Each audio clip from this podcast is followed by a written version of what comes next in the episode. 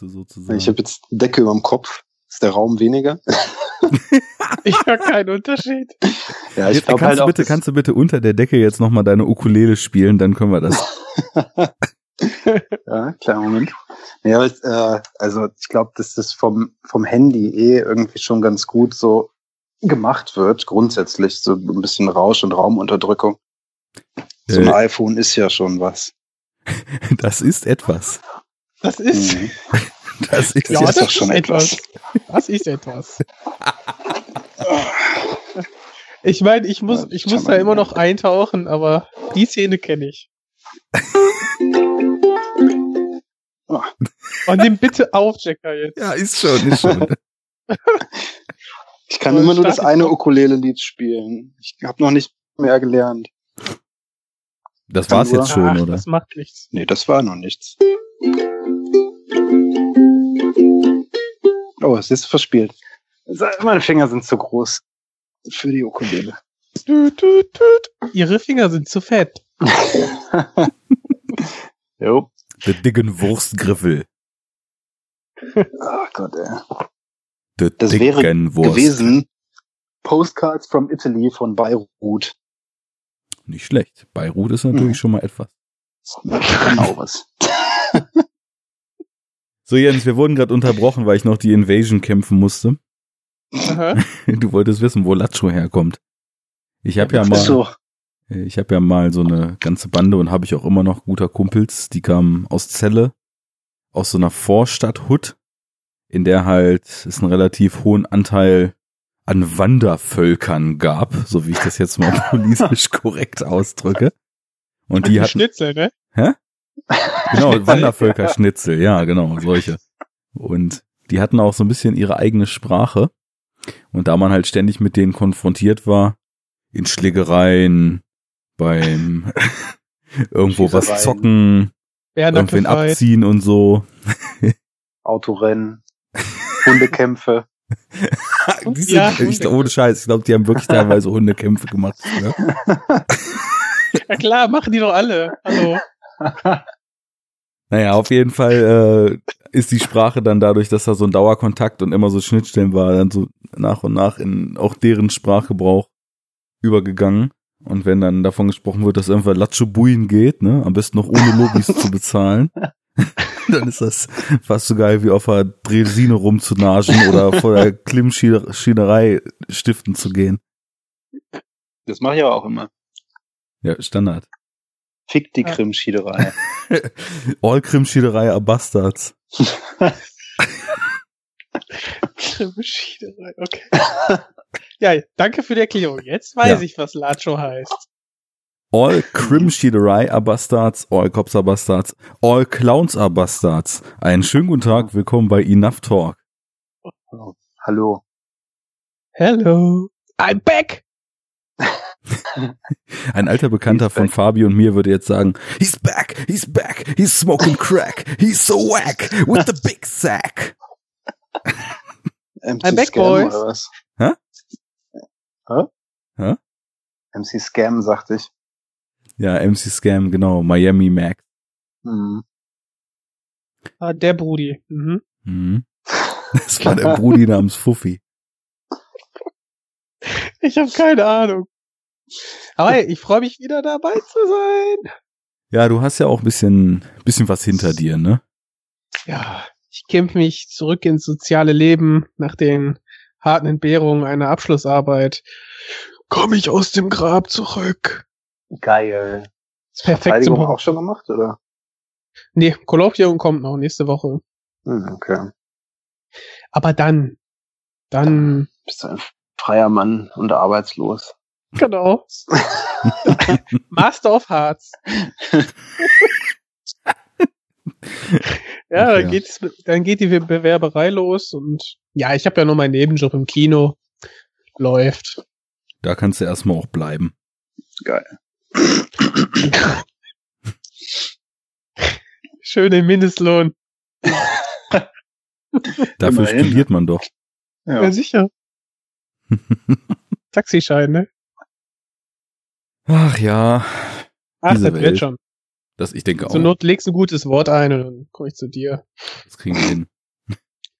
Machst du auch so was Verrücktes?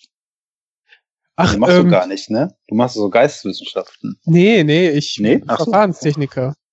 Hm, okay. Fabian, Na du bist hier der einzige Kreative in der.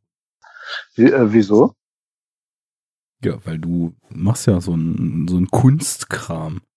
Ach, ja. Audio. Der, was machst du? Du bist der Musiker, ne? Das sagt man so, ja. Ich würde mich jetzt nicht als Musiker bezeichnen, aber ich mache Musik auch ab und zu, ja. Ne, also ich habe, äh, eigentlich bin ich Audiodesigner, aber ich studiere momentan noch im Master Audiokommunikation und Technologie. Sprich, äh, das ist so ein bisschen Musikinformatik kombiniert mit ähm, also Kom Kommunikations- und Musiktheorie. Ja. So ist das. Okay, also Musiktheorie, da stelle ich mir irgendwie so Klassik irgendwie so vor, aber das wird wahrscheinlich. Ja, doch, Okay. doch. Also das gäbe es theoretisch ist jetzt nicht verpflichtend, aber solche Module gibt's auch. Mhm. Aber ähm, das, was ich mache, ist eher so dann wiederum Wahrnehmenspsychologie kombiniert mit mit äh, musikalischer Wahrnehmung und so weiter. Ah, okay. Und ähm, ja, hast du auch schon irgendwie einen Plan, wo es dann nachher hingeht? Das ist immer so eine böse Frage, ne? Aber ja, es ist, äh, ist auf jeden Fall so eine der Fragen. Aber die hört man auch eigentlich jedes Mal, wenn man die Eltern besucht oder so. Von daher. genau. Ich krieg die auch immer gestellt. So, ja, und weißt schon, was willst du jetzt damit machen? Ja, ey, Mhm. keine Ahnung, Materialwissenschaft könnte ich mir vorstellen, aber ich habe kein direktes Ziel. Weißt du, wenn man keine Ahnung hat, wo man auf jeden Fall hin will, ja. ja, Ja. ja, ich muss mal gucken. Also momentan habe ich so ein bisschen, also ich habe schon Bock, theoretisch weiter freiberuflich auch noch als Sounddesigner zu arbeiten, was ich eh schon die ganze Zeit mache. Mhm. Aber ähm, dann eben vielleicht in, so weiß ich nicht, ich, ich kenne halt sehr viele Leute oder sehr viele, aber schon eine Handvoll jeweils bei Ableton und Native. Das sind so Softwareunternehmen für Musikprogramme. Hätte Mhm. ich schon Bock auch hin, hinzukommen. Aber mal gucken, das ist alles noch so ein bisschen, ja, mal schauen. Ja, Deutschland ist ja so abschlussaffin, ne? Du brauchst ja immer so ein Stück Zettelpapier, wo das dann draufsteht, von wegen, Mhm. das habe ich gelernt, das kann ich. Und äh, ja, ich, ich würde sagen, wenn du das dann hast, dann stehen dir schon die Türen offen. Ich meine, mit deinen DJ-Erfahrung etc. Ja, gut, heute ist ja jeder DJ, ne? Ich nicht. Okay, außer, außer dir ist jeder DJ. Alle außer Jens, die ganze Welt. Also ich habe da mal mit Magix ein bisschen rumgebastelt vor Jahren, aber da arbeite ich übrigens. ah. Ja, ja. okay. Das ist Ja. mein studentischer Nebenjob seit jetzt fast viereinhalb Jahren. Okay. Mhm. Freunde, die Uhr tickt. Deswegen würde ich, würde ich sagen, ich versuche jetzt einfach nochmal mit der Anmoderation und dann widmen wir uns dem Film, oder? Ja, komm, hau rein, ich meine. Ich mach Stunde habe ich. Wir haben unsere Zeit ja auch nicht gestohlen. Ne? So, einen wunderschönen guten Tag. Wir sind mal wieder angekommen beim Enough Talk und wir sind mal wieder im Horror Oktober. Und was könnte da näher liegen als den Hype der Stunde? Die Kinokassenexplosion des Jahres. Den absolut heißesten Scheiß unter den heißigen Scheißen zu besprechen. Heute sind wir in feinster Enough Talk Konstellation mal zu dritt und nehmen uns It. Zu dritt It. Das ist schon fast Freestyle Qualität vor. Guten Tag. Hallo. Hallo. You float. Everybody wants to float. All floating down, down here. Das, okay, die Impression müssen wir nochmal üben. das war also halb gut. Von Ja, euch Pen- beiden natürlich. Pennywise hat Asthma. Und ich bin kein hauptberuflicher Impressionario. Da kann ich mir das erlauben. Na gut. Ich meine, wir überzeugen immer wieder durch schlecht imitierte Dialekte. Mit guter, guter Imitation der Seehofer Lache. Ja, stimmt, die hatten wir ja das letzte Mal schon. Also es zieht sich durch den Horror Oktober, dass wir auch den Real-Life-Horror immer wieder thematisieren müssen. ja, ähm, aber lass uns direkt mal einsteigen. Ich will gerne mal Yes. wissen, wie war denn jetzt hier eigentlich bei euch der Hype-Level? Weil irgendwie ist mir das gar nicht so richtig aufgefallen, dass It der Ultra-Hype war. Ich dachte halt so, na gut, es ist halt eine neue Stephen King-Adaption von einem Film, den es schon mal gab, den auch viele aus ihrer Kindheit so mögen. Aber das interessiert ja irgendwie gar keinen. Und dann sind halt irgendwie am Startwochenende in Deutschland eine Million Leute reingegangen. Und äh, alle reden nur davon. Und für alle ist es der heiße Scheiß. Wie sahen das aus? Who wants to go first? Ähm, ihr habt ihr beide den das Buch gelesen oder lest es gerade, wie ich es äh, mitbekommen habe. Und Mhm. kennt ihr auch beide ähm, ja die erste Verfilmung? Also ich, ja. Ich fand auch. früher auch irgendwie, also mir ist jetzt so beim Schauen des Neuen ist mir ganz viel aufgefallen, was ich in anderer Form so aus dem Alten irgendwie noch so an Erinnerungsfragmenten drin habe. Ich hätte Mhm. dir aber nicht mehr so den Plot dieser ganzen drei Stunden runterbeten können und äh, nur noch so ikonische Bilder, so diese Sewer-Geschichte und der Anfang natürlich und so verschiedene andere Kleinigkeiten. Ja, da bin ich vielleicht so ein bisschen der Paradiesvogel her, weil ich habe weder das Buch gelesen noch den ersten Film gesehen und mir war der Film auch komplett scheißegal. und äh, als es dann hieß, ja, hier Horror Oktober und so weiter und dann habe ich da die habe ich da die Gunst der Stunde genutzt, mal wieder hier aufzutauchen Mhm. in die Nachttalk und ja, ey, dann habe ich mich halt reingesetzt und hatte null Erwartungen und ja, fand den gut. Und das war's. Und diesen Also- mega, mega Hype ähm, kann ich auch nicht so ganz verstehen. Aber vielleicht versteht man ihn auch erst, wenn man das Buch oder den Film vorher gesehen hat. Ja, möglich. Der, also der Hype Train war schon doch ganz schön stark auf jeden Fall. So in meiner Wahrnehmungsblase zumindest. Ähm, Mhm. es war auch, glaube ich, also ich meine, heute misst man ja den Erfolg von Filmen schon an den Klickzahlen des Trailers. Und äh, ich glaube, das war einer der krassesten Trailer irgendwie so der letzten Jahre, wenn ich das richtig in Erinnerung habe. Heißt, der Trailer wurde ein paar Millionen Mal so innerhalb von wenigen Tagen aufgerufen. Äh, und ich glaube, das ist immer schon so ein ganz guter Gradmesser. Wobei das sich wahrscheinlich dann letztlich auch wieder so verhält wie mit den Zusagen bei Facebook-Veranstaltungen. Zumindest hier in Berlin ist es ja dann gern mal so, dass 10.000 Leute attenden und dann kommen doch nur 100. mhm. Ähm, ja, aber ich glaube, der Film, äh, du hast ja auch gerade schon gesagt, Arne, der war ja dann doch sehr erfolgreich. Und also bei mir persönlich war, ähm, doch, ich, ich war, glaube ich, schon gehypt, kann man auf jeden Fall so sagen. Ich habe den auch relativ früh gesehen, den Trailer, äh, und war total angetan vom Trailer. Mhm. Ja, und dann, ähm, also ich kannte das, den Film von früher, äh, also den habe ich in ganz früher Jugend oder Kindheit eigentlich mal geguckt und dann nochmal irgendwann und nochmal. Also ich hatte den ein paar Mal gesehen. Und das Buch habe ich damals so mit 13 irgendwie bis Seite 400 oder 500 ungefähr gelesen und dann aber auch äh, abgebrochen. Und dann eben, um das hier zu beenden, im Zuge des Hypes habe ich angefangen, das Buch dann nochmal von vorne zu lesen und habe es dann innerhalb von kürzester Zeit durchgelesen, was auf jeden Fall ein Rekord für mich ist, irgendwie so in einem Monat so ein 1100 Ja. Seiten Buch zu lesen. Ja. Ist auch echt ein Klopper, ey. Mhm.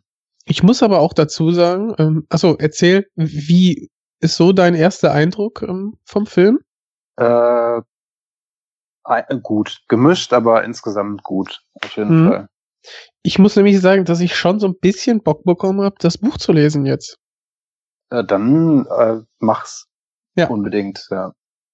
Ich muss erst noch The Circle beenden und äh, dann werde ich mir, denke ich mal, den, den King vornehmen. Bist du überhaupt äh, King-fest oder hast, hast du da Nee. irgendwelche Schnittstellen?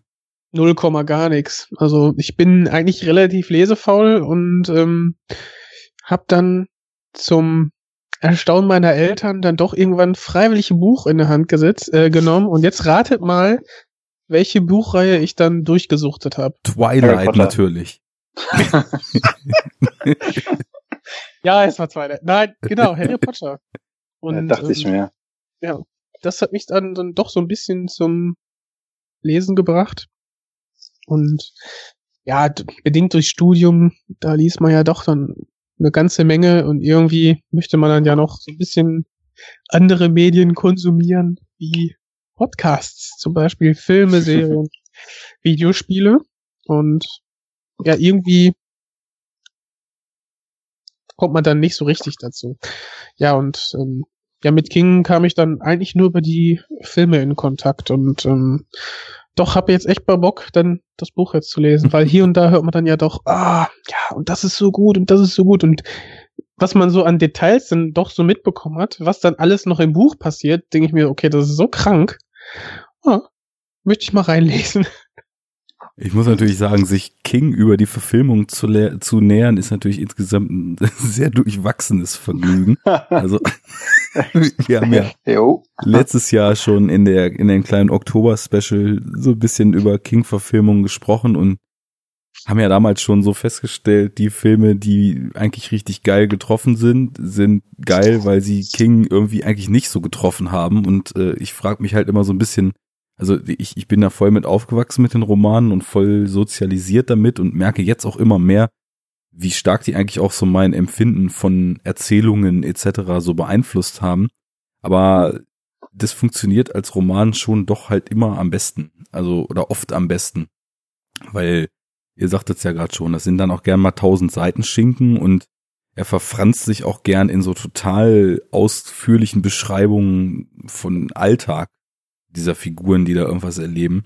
Das muss man zum einen erstmal mögen und zum anderen ist es halt auch oft total schwer, das so in Filmform zu bringen, weil was ich zum Beispiel jetzt hier mal allein vor, vor ein paar Tagen besprochen hatte, war ja dieser Gerald's Game. Das ist auch so ein mhm. typisches King-Ding. Der geht Coole halt voll, Folge übrigens, war äh, lustig. Dankeschön. Äh, da, da geht voll was im, im Kopf des, des Protagonisten ab. Ja, nur wie findest, wie fängst du das dann halt in Bildern ein, wenn bei jemandem da psychologisch voll was los ist?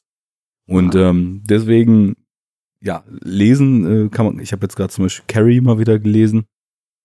War ja so quasi sein erstes und ist jetzt auch nicht unbedingt so sein bestes Buch, aber äh, da habe ich schon wieder Bock gekriegt, auch mal wieder ein bisschen mehr mich mit seinen Sachen sowohl alt wie neu zu befassen. Aber S ist witzigerweise, obwohl ich die ganze Dark Tower Trilogie mir äh, durchgelesen hatte und auch The Stand, der was noch dicker ist als S und verschiedene andere Wälzer von ihm so aus der Zeit, das kannte ich noch nicht. Ich kannte halt auch nur diesen Film und diesen damals schon, obwohl das halt ein ziemliches B-Movie ist und ich glaube auch insgesamt relativ dröge, weil ich, ich weiß, dass ich den damals, und da hatte ich wirklich eigentlich so gut wie gar keinen Anspruch an irgendwelche Filme, dass ich den da schon relativ zäh fand. Äh, du hast ihn jetzt nochmal geguckt, Fabi, ne? Kannst du das bestätigen oder? Ja, ja, absolut. Das ist halt, also der Film fühlt sich halt, wenn man den heute guckt, auch wirklich wie so ein Film-Film halt an, ne? Sat okay. 1 Film-Film. Und es mhm. ist es ja auch. Es ist ja ein, ein TV, äh, so eine TV-Miniseries irgendwie. Ähm, und da sieht man schon, die Ausstattung ist jetzt nicht irgendwie hochgradig geil und ähm, die Schauspieler sind irgendwie eigenartig und ich weiß nicht. Das Ding hat aber trotzdem einen Charme. So fragen, fängt er denn diesen Kleinstadtgeist, der King Stories auch oft so ausmacht, einigermaßen gut ein? Ähm, Nee, finde ich nicht. Also okay. ich, äh, ich finde, der Film hat einen eigenen Charme irgendwie. Der lebt natürlich ganz stark von der Performance von Tim Curry. Also weil der ist ja eigentlich der Film, Tim Curry. Mhm. Und, ähm, und dann kann man auch nochmal sagen, dass der Part mit den Kindern, also ich weiß nicht, Spoiler, irgendwie so insgesamt, jetzt mal so für It, ähm, das ist ja geteilt in eine Erwachsenen- und eine Kinderstory. Und äh, im Buch und im alten Film eben auch und im neuen Film noch nicht, aber wohl dann wohl auch, ja, wie dem auch sei. Im alten Film funktioniert der Kinderpart halt auch wesentlich besser als der Erwachsenenpart, weil die Erwachsenen, die Schauspieler der Erwachsenen sind halt einfach mega kacke durch die Bank weg. Okay. Und äh, das bei den Kindern geht das noch so.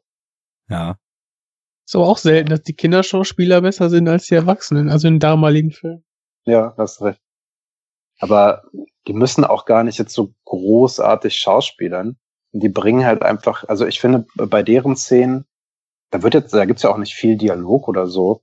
Aber das bisschen, was es gibt, das versprüht einfach so einen Vibe, so diesen typischen 80er, spät 80er, früh 90er äh, Kinderabenteuerfilm-Vibe. Äh, mhm. das, das kriegt der alte Film eigentlich auch ganz gut hin, würde ich behaupten. Da bist du ja, ja eh gerade so ein bisschen hungrig nach, ne? Ja, voll, äh, absolut. Also auch stark getriggert durch das Buch. Äh, ähm, kann ich noch mal ganz kurz irgendwie ein paar Worte über das Buch verlieren, weil ich es ja jetzt eben schon durch habe. Mhm, äh, das Buch, also man sollte das auch nicht verklären irgendwie und auch äh, oftmals ist natürlich so, dass das Buch eigentlich immer besser ist als äh, dessen Verfilmung. Ähm, in dem Fall jetzt im neuen äh, It-Fall ist es bestimmt auch so. Aber das Buch hat natürlich auch, wie Arne schon gesagt hat, seine Längen und das ist jetzt nicht irgendwie das literarische Meisterwerk. Es ist halt, äh, er ist halt ein, so, so ein Schinken für so nebenbei, ne? Ähm, macht aber total Spaß, wenn man sich darauf einlässt und die Atmosphäre, das ist halt die Stärke von King, immer. Das kann Arne wahrscheinlich bestätigen, der wesentlich mehr gelesen hat von ihm als ich. Mhm, äh, die Atmosphäre im Buch ist der Wahnsinn und das ist eben so diese typische Stand by Me äh, mäßige, so so Kinder erleben Abenteuer. Also es ist ja nicht in jedem King-Roman so, aber das geht mir einfach so super stark rein. Also ich assoziiere mit King auch so ein bisschen dieses Kinderabenteuer Coming of Age ähm, und irgendwie das auch aus Kings Warte immer schon auch in so einem nostalgischen Ton geschrieben. Also wir haben ja mhm. jetzt zum Beispiel bei dem neuen Film, das wurde dann ja auf 1989 zurückgesetzt. Und äh, King hat aber ja auch in 80ern total viel geschrieben und so und hat das dann ja oft irgendwie so in 50ern angesiedelt. Also er hat auch ja. so diesen Zeitsprung und diese Nostalgie und so ein bisschen so eine Sehnsucht nach so einer anderen Zeit, aber ich glaube eben auch aus so einer Perspektive, wie man sich an seine Kindheit erinnert und manchmal so schwelgt, dass da alles einfacher war damals, ne? Und mhm. so schreibt er manchmal die Romane und das ist so eine Komponente von ihm, zählt natürlich noch viel mehr dazu. Also so die Atmosphäre ist immer großartig, das stimmt schon. Also selbst in den teilweise etwas schwächeren Büchern schafft er total so diesen langsam den Nacken hochkriechenden Horror auch zu beschwören. Aber dann gibt's halt auch teilweise super starkes Worldbuilding, was so bei der Dark Tower äh, Heptalogie der so der Fall ist. Und äh, ja, was ich eben auch oft sehe, ist so dieses Motiv so von von Kleinstadt, von von bürgerlichem Leben und Fassade und ja dem Wahnsinn oder dem Bösen, was so hinter dem Deckmantel des Normals lauert und dann so langsam so in das Leben der Figuren einbricht.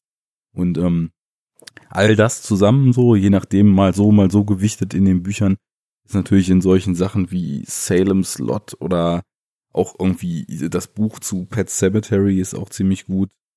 Dark Tower Trilogie Talisman ist ein richtig cooles Buch, ähm, was halt auch so voll diese, diese 80s Kiddie äh, im, im Freizeit, in einem verlassenen Freizeitpark ist das Setting erstmal angesiedelt und dann alte verlassene Häuser, so wie man sie jetzt halt auch in dem neuen It gesehen hat und all solche Geschichten addieren sich da auf und so ist das für mich immer höchst lesenswert gewesen. Aber wie du sagst, ähm, die sind halt nicht tight geschrieben, sondern die, die sind so total ausladend und haben dann zwischendurch auch einfach mal so plätschernde Passagen, aber die nimmt man halt trotzdem voll gern mit, weil man, ja, weil man sich eben mit, mit diesem Stil und mit den Inhalten so voll gut identifizieren kann und weil die einen trotzdem packen. Also, das ist eine ganz, ganz schizophrene Kombination, dass die manchmal packend, aber trotzdem irgendwie langweilig gleichzeitig sind und dadurch so einen ganz seltsamen Stil haben. Also das kann man total schwer in Worte fassen, aber. Ja, aber wenn du Atmosphäre aufbaust, dafür brauchst du halt ein paar Wörter, ne? Eben. Oder eben. halt ein bisschen Zeit. Und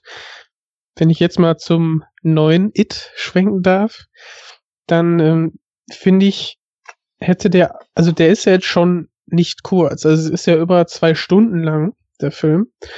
Und ähm, ich finde aber, dass er so ein bisschen etwas gehetzt drüber kam.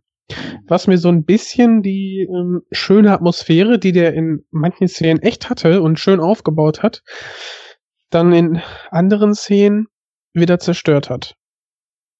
Ich glaube, Finde ich auch so, ja, ja, total.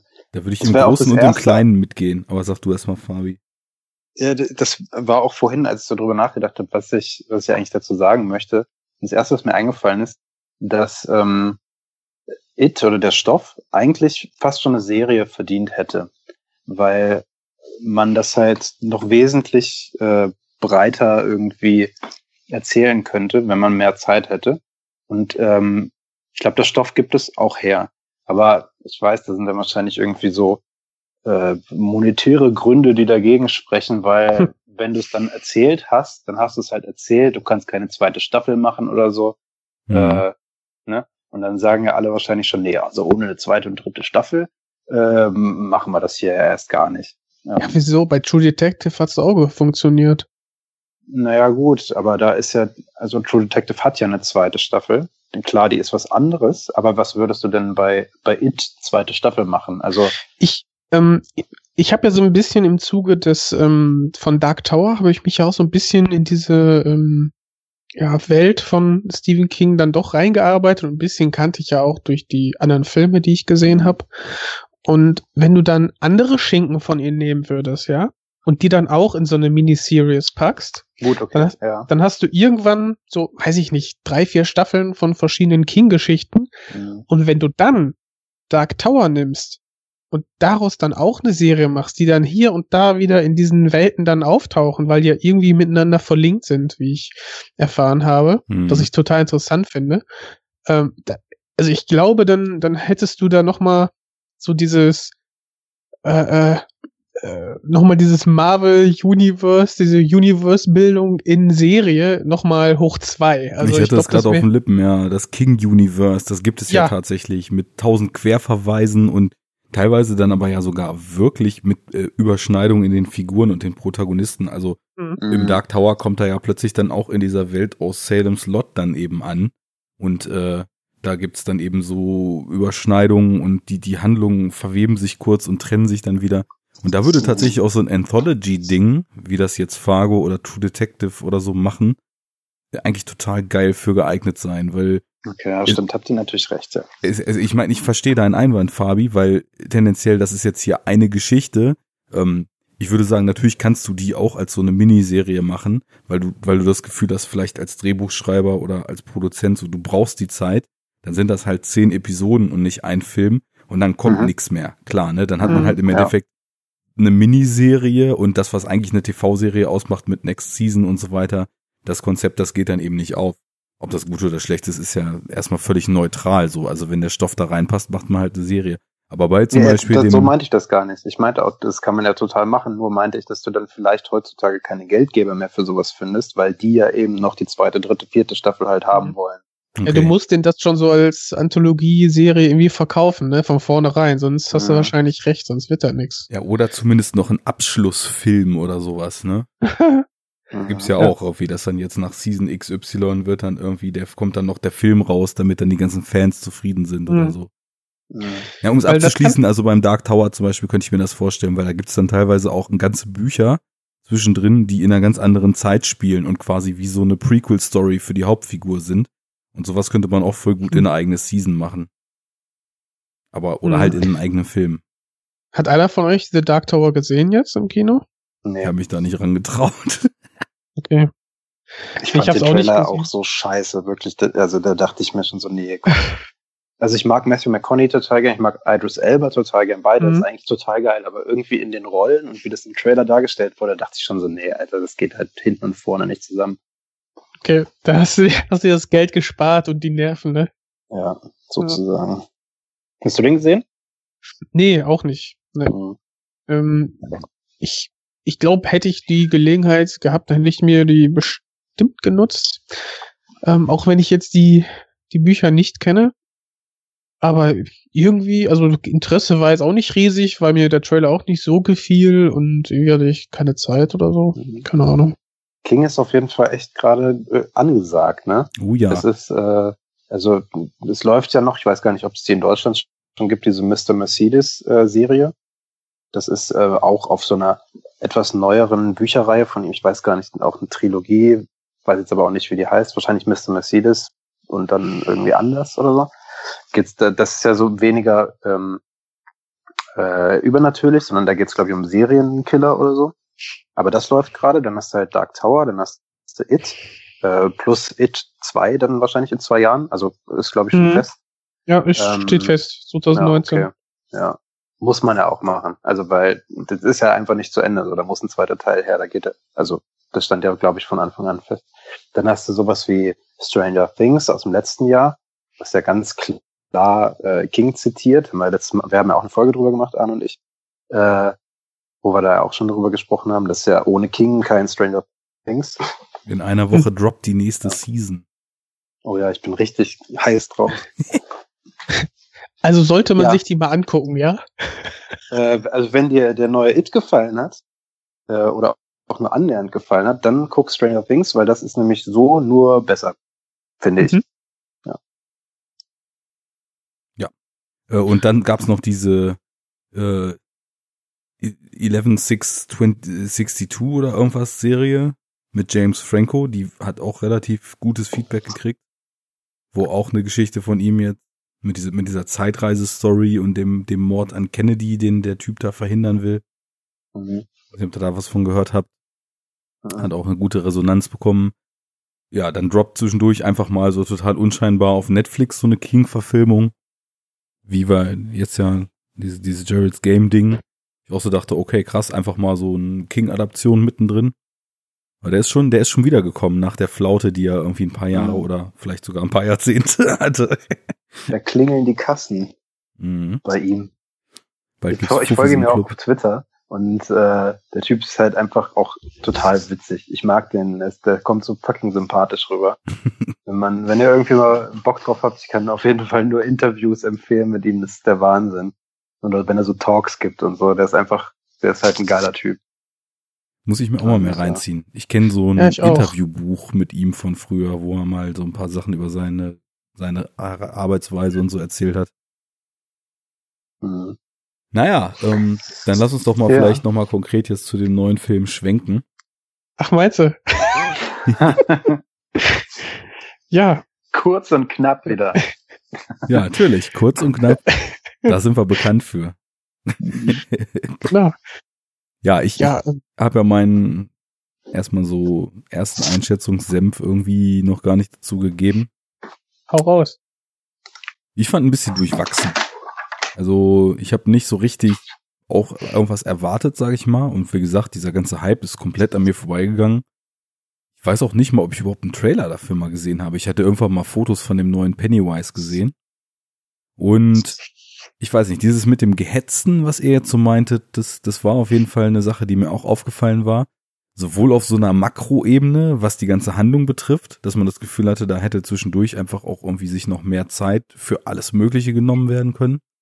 Und dann aber auch so Szenen intern, gerade bei den Szenen, die man so, jetzt sage ich mal, dem Film konkret so als Horrorszenen zuordnen würde Mhm. wo ich das Gefühl hatte, da steckten immer wieder mega geile Ideen drin und wurden dann so 10, 15 Sekunden ausgespielt und dann wurden diese Horrorszenen irgendwie fast zu so lauten Action-Szenen, anstatt irgendwie diesen, diesen Creep-Faktor so beizubehalten.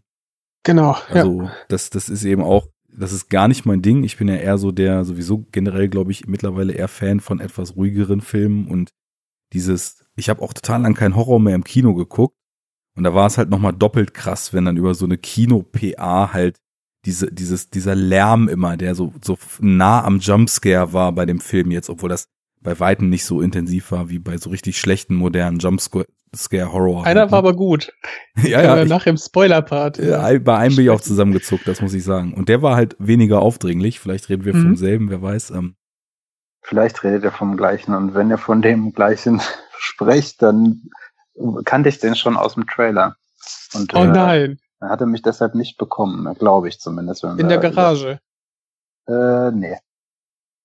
Im? Badezimmer. Im Badezimmer, den meinte ich auch. Ja. Ja, Fuck, ja. okay. sei es drum. Also, ähm, ich fand, der Film sah halt schon irgendwie super aus. Richtig tolle Cinematography und was Ausleuchtung und so weiter betraf. Also richtig cool gemacht, auch halt total hochwertig, ne? Da hat man schon irgendwie gemerkt, was so, was so da an, an handwerklichem Können schon reingeflossen ist. Mhm. Äh, ich habe aber viel vermisst. Also ich fand ihn, was halt so die Horrorkomponente betraf, so lala dann insgesamt, weil ich einfach auch nie das Gefühl hatte, das creept mich so richtig out. Das, das waren halt immer Ah. gute Einfälle und die wurden halt in ihrer Wirkung nie so, dass es, dass es mich dann abgeholt hat, ausgespielt. Und Mhm. diese Coming-of-Age-Komponente, die ja so der zweite große Faktor natürlich auch wieder im Film ist, die fand ich also zumindest sympathisch. Aber irgendwie habe ich mich dann auch gefragt, also mir gingen total die Alarmglocken an, als ich dann sah, dass halt auch Carrie Fukunaga da am Drehbuch mitgeschrieben hat.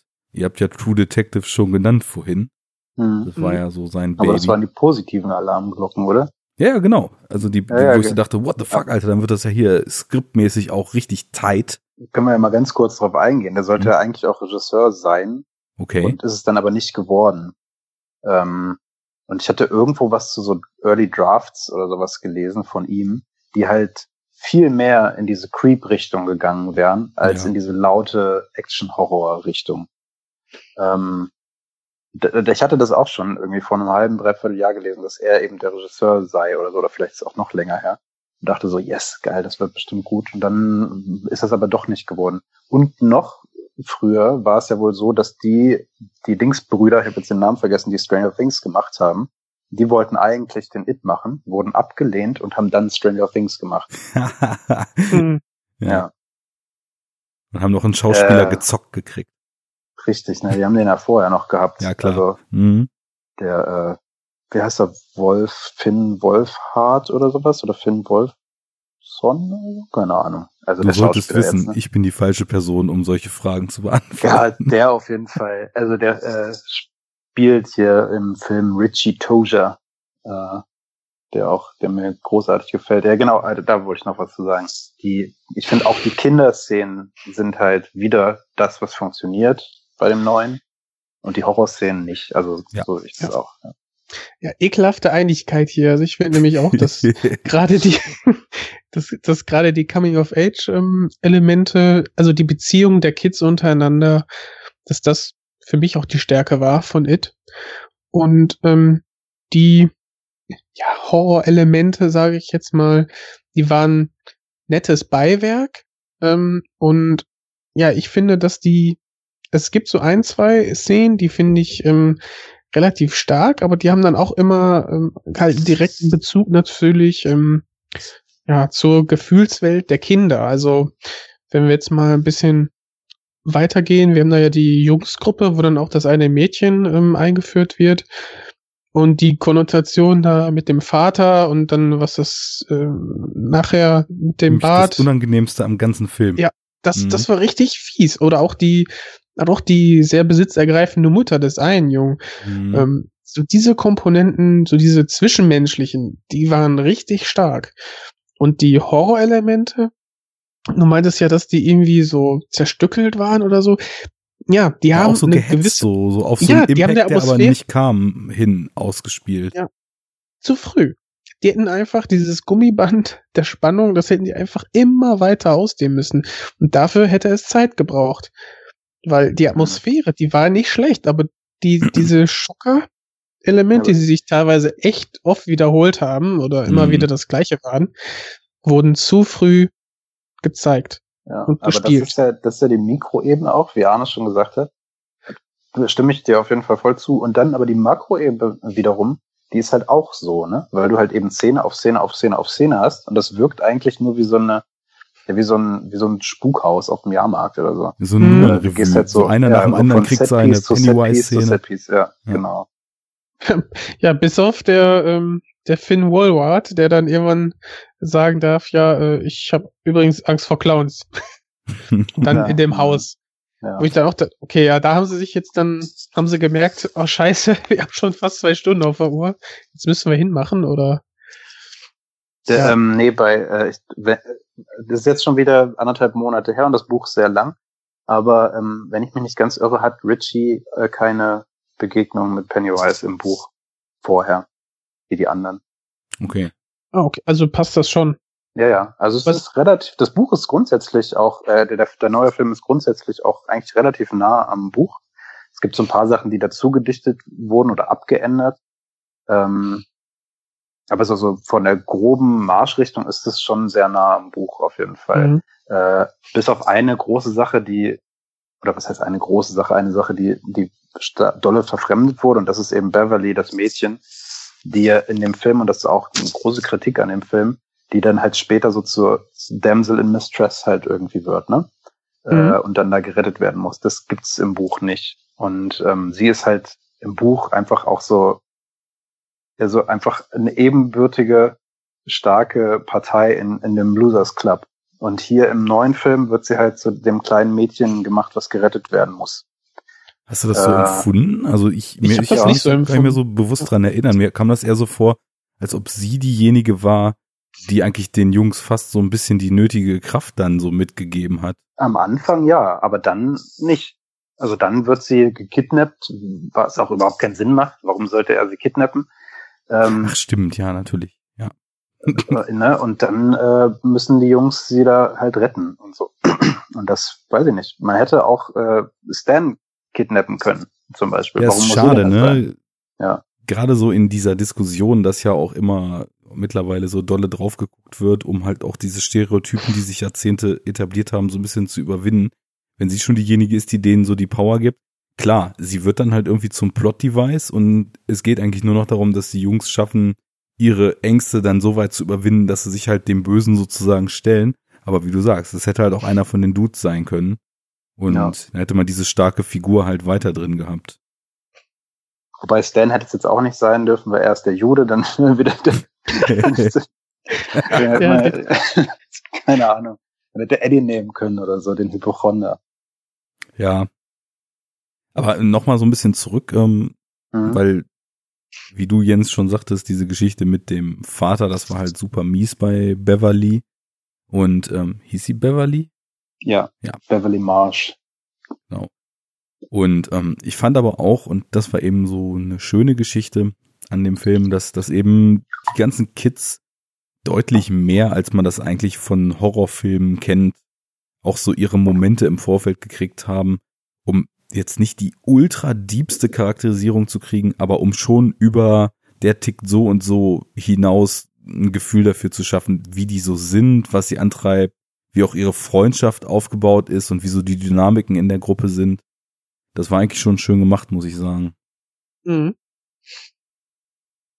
Ja, fand ich auch. Und dann war diese, diese, dieses Abenteuer, was sie erlebt haben, ne, mit Wesen, It, ähm, ja, mit den Horrorelementen dann, ja, nur, wie gesagt, ein Abenteuer mit, äh, ja, mit so eben kleinen Elementen und die Hauptstärke und das, worauf sich auch der Film meiner Meinung nach konzentriert hat, war eben die Beziehung der Kids untereinander. Hm. Und das war auch ähm, ganz gut gemacht. Ich hatte nur manchmal das Gefühl, dass, wie ihr auch schon gesagt habt, ähm, dann, okay, die eine Clown-Szene für den einen Jungen müssen wir jetzt auch noch reinbringen, Ja. äh, damit die Szene auch noch abgearbeitet wird. Da frage ich mich, okay, hätte man jetzt vielleicht zwei Charaktere einfach weggelassen und den Rest einfach über diese gesamte Länge weiter ausgearbeitet? Hätte meinst es nicht so komplett- beherzt gemacht. Komplett weglassen oder nur deren Szenen weglassen? Ja, es ist immer müßig, über Filme zu reden, die es nicht gibt, ne? Ja, Aber gut, ähm, es ja, Ich find- noch eine Stunde ich- ich ich weiß es nicht. Ja, ja, ich bin da bei dir vielleicht, aber nur wenn man sagt, äh, man, man lässt die Szenen von denen weg oder deutet die nur so an. Das kann man ja auch machen. Mhm. Ähm, aber die Charaktere sollte man, glaube ich, schon beibehalten. Würde ich auch also, sagen. d- Sehe ich so. Das ist ja auch ein persönliches, glaube ich, äh, Ding, ob man das so sieht oder nicht. Ich glaube, was so ein bisschen einfach der Punkt war, es fühlte sich an, als könnte man einfach die Uhr danach stellen, wann die nächste Pennywise-Konfrontation in der ersten Hälfte des Films kommen wird.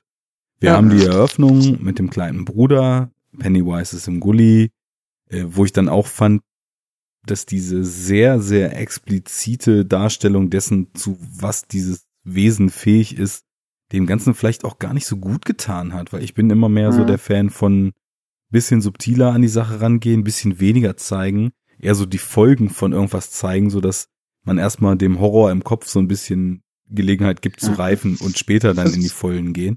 Genau, besonders zu Mhm. Beginn. Ne? Und am Ende hättest du dann ähm, vielleicht nicht nur die Seite des Mauls zeigen können, sondern dann komplett full frontal und dann wärst du richtig geschockt Mhm. gewesen. Mhm. Und so ich ging das so. dann auch Ist weiter. Ist Also- ja auch im, im Buch, äh, nochmal ganz kurz die Szene. Ähm, ich, will, jetzt nicht irgendwie bei jeder Szene sagen, oh, aber im Buch ist das so und so. Aber Doch, äh, mach mal. äh, im Buch Also, ähm, beißt er ihm ja nicht den Arm ab. ganz am Anfang, sondern er reißt den Jungen halt äh, durch. Und ähm, das hätte man so, das, ich finde, das hätte man besser zeigen können, theoretisch. Oder man hätte irgendwie mit Sound arbeiten können, weil das wird auch im Buch ganz krass halt beschrieben an der Szene, wie das Geräusch halt ist, als der Junge irgendwie durchreißt so. Und ja. ähm, und das hätte man ja machen können. Und man hätte halt Pennywise da am Anfang noch so ein bisschen weglassen können. Das sehe ich halt auch echt genauso wie, wie du oder ihr. Äh, man, man zeigt halt zu früh sein Blatt irgendwie, was man auf der Hand hat. Ja. Aber wir können ja noch mal ganz kurz auf Pennywise eingehen, weil wir es noch gar nicht gemacht haben. Mhm. Wie findet ihr den grundsätzlich? Bill Skarsgård? Fand ich gut. Hat er gut gemacht. Mhm. Ich fand ihn irgendwie ein bisschen drüber teilweise sogar schon. Also das, das hat, war so weird angelegt und so, so expressionistisch voll raus und total irre. Ich, ich habe irgendwie, und das, das Ganze dann zeitweise total nah an Ledgers Joker empfunden, von der Art, wie er geredet hat und so weiter. Mhm. Ja gut, das hast du ja kaum verstanden, was er da erzählt hat manchmal. Ne? Also ich, also durch, aber ähm, ja, weil einfach Pennywise so schon, also mit Tim Curry einfach in die Popkultur eingegangen ist, habe ich mir aber, ich glaube, viel extremere Sachen irgendwie schon vorgestellt, was da vielleicht passieren würde mit, mit Pennywise in dem Film. Und das war nicht der Fall und das hat mich ähm, positiv überrascht. Ähm, ich, ich finde sogar, dass der mh, hm, hier und da sogar hätte noch irre hätte gerne sein können, weil ähm, ich fand das Ende, das hat mich dann doch ähm, dann doch noch mal ein bisschen entschädigt, wo man dann merkt, okay, äh, jetzt fängt er da irgendwie da irre an zu tanzen, was ich nicht verstanden habe, aber hm, fand ich, War fand ich Dancing Clown, ne? Ja. Mhm. Und ähm, als er dann Teile seines wahren Ich so ein bisschen ähm, ja zeigt, indem er das das Maul dann weiter aufreißt und man dann diese drei Lichter, glaube ich, waren das, ne, sieht. Die werden gar nicht benannt, ne? Das ist mega wichtig eigentlich. Das sind die Deadlights. Das war im okay. Buch nämlich so. ja, also. Nee, aber so, also ich meine, das ist so für, für King auch, sorry, ich höre gleich wieder auf. ähm, weil weil die, die Deadlights tauchen ja auch bei Dark Tower auf und so weiter. Und das ist, äh, das ist schon so eine Sache, die mh, hm, die, die äh, King halt äh, absichtlich so, ich meine, ob, ob das jetzt geil ist, eine super Idee, sei mal dahingestellt, aber ich finde, man hätte es schon irgendwie benennen können oder so, vielleicht aber auch nicht, ich weiß es nicht. Aber, genau. aber, aber guck mal, ich, mir sind die schon direkt so aufgefallen und mir ja. ist äh, aufgefallen, dass es irgendwie wichtig war. Von daher hat es, glaube ich, oh, ja, stimmt, okay, du hast recht. Ja, okay, ich sage da erstmal nichts zu. Erzähl mal weiter. Was ich dann halt aber etwas schade fand, war, weil ähm, das, also der Film ist ähm, an einigen Stellen schon doch recht sehr explizit und dann noch wieder ein bisschen nicht. Und da habe ich mich manchmal gefragt, okay, ähm, warum geht er jetzt nicht diesen einen Schritt weiter, wenn doch in zwei, drei Szenen davor es doch schon irgendwie expliziter war? Und das hat mich so, fand ich so ein bisschen unrund an dem Film. Und ich hätte mir eigentlich gewünscht, dann deutlicher zu sehen, dass It eben kein Clown ist. Oder kein Clown, wie man mit übernatürlichen Fähigkeiten oder so, sondern irgendetwas, irgendeine höhere Ident äh, Entität oder so, mit diesen mhm. riesigen Fangzähnen und sowas. Das fand ich bisschen, bisschen schade, aber ich sag mal so, es kommt ja noch ein Film und ähm, vielleicht heben sie sich das für den großen Knall auf. Ich glaube auch, dass das der Grund ist. Also ich daher, glaube ähm, auch, ja, genau für den großen Knall im nächsten Film haben die sich, glaube ich, das aufgehoben. Ja. Weil äh, im alten Film ist es so, dass ähm, sie das auch so enden lassen wie jetzt im neuen Film. Also der äh, die, die Kinder besiegen ihn im, in der Kanalisation in Form von dem Clown. Äh, und das ist im neuen Film halt äh, eigentlich fast genauso übernommen. Nur äh, im Buch ist es halt nicht so. Aber ich finde es, glaube ich, gut, dass sie es so gemacht haben wie im alten Film, weil man sich dann eben das, äh, den großen Knaller die, die wahre Gestalt äh, von It irgendwie für den neuen Film dann aufhebt. Das, ich mhm. finde das eigentlich auch ganz gut. Also ja, ich cool. muss aber sagen, ähm, was du gerade meintest, Jens, das, das hatte ich ganz anders empfunden, weil meine Erinnerung, wie gesagt, an den alten Film ist super löchrig und ich konnte mich echt nur noch an diesen Clown erinnern. ich, ich wusste halt noch so aus dem popkulturellen Gedächtnis und äh, all den Geschichten, die dann eben darüber bekannt und hängen geblieben sind, dass Pennywise halt eher so eine so eine größere Geschichte ist und diese Clown, diese Clownsform nur eine Manifestation des Ganzen. Aber ich finde hier jetzt im Film zum Beispiel, wir haben doch ähm, bei dem dem kleinen Eddie ähm, manifestiert er sich ja erst in diesem kranken, ekelhaften, dreckigen Menschen. Wir haben seine Manifestation. seine Der Manif Leberkranke. Genau. Seine Manifestation. Dieser Zombie oder was? Ja, ja, der da vor dem alten Haus mhm. auch so ihn verfolgt, ne? Und dann, dem klar, Klumpfuß. Mhm. ja.